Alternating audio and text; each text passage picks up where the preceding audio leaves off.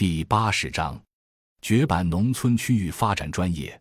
我叫王德斌，因为参加乡村建设工作，钦佩梁漱溟先生，取笔名守民。梁先生有一个寿民的笔名，因为经营乡村土货站，自称小二。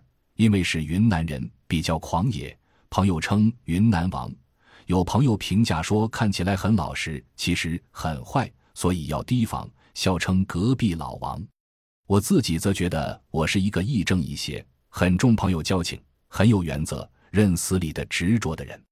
我是云南东北部宣威县龙场镇人，贫农家庭出身，在记忆里，从上学时起就开始参与家里的劳动，尤其是每天下午放学就要给家里养的猪打猪草，每年年底还要给自家田地送猪粪当地肥。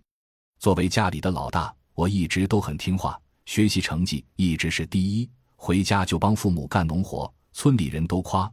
一到周末或暑假，还要上山打柴火或收松针或者割草做农家肥。那个时候很自然的觉得这些事就是要自己干，还要干好。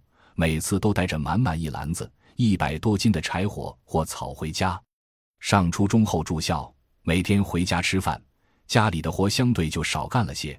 但是周末与假期基本上还是要做零工。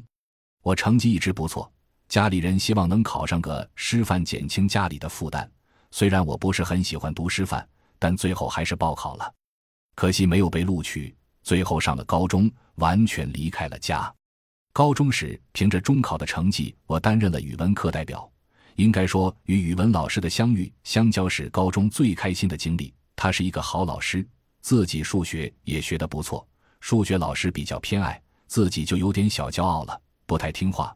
有时上课时不太认真听课，这是高中很后悔的事。最后导致一项数学成绩很不错的我高考表现很差，不得不复读。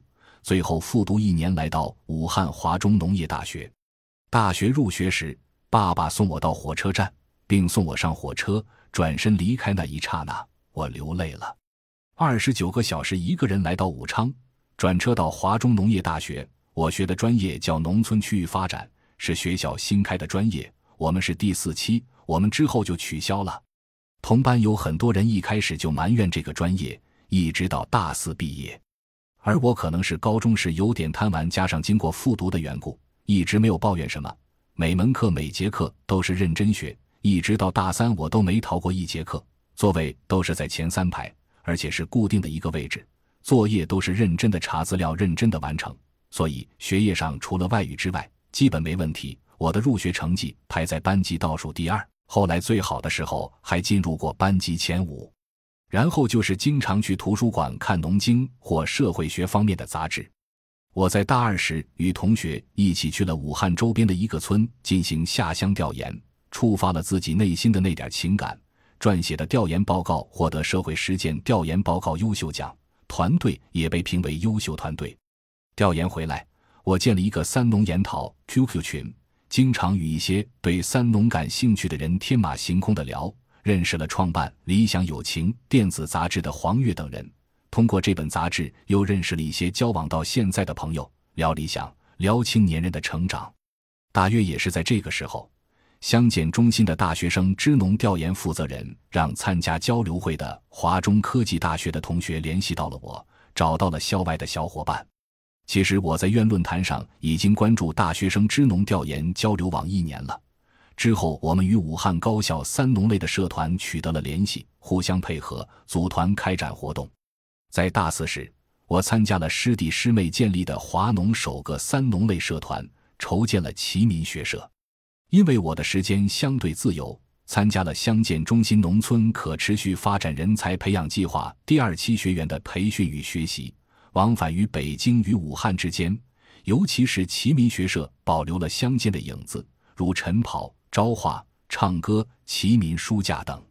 社团在第一年就成为学校的新锐社团，齐民讲坛也成为除学校主办的狮子山讲坛外影响最大的论坛。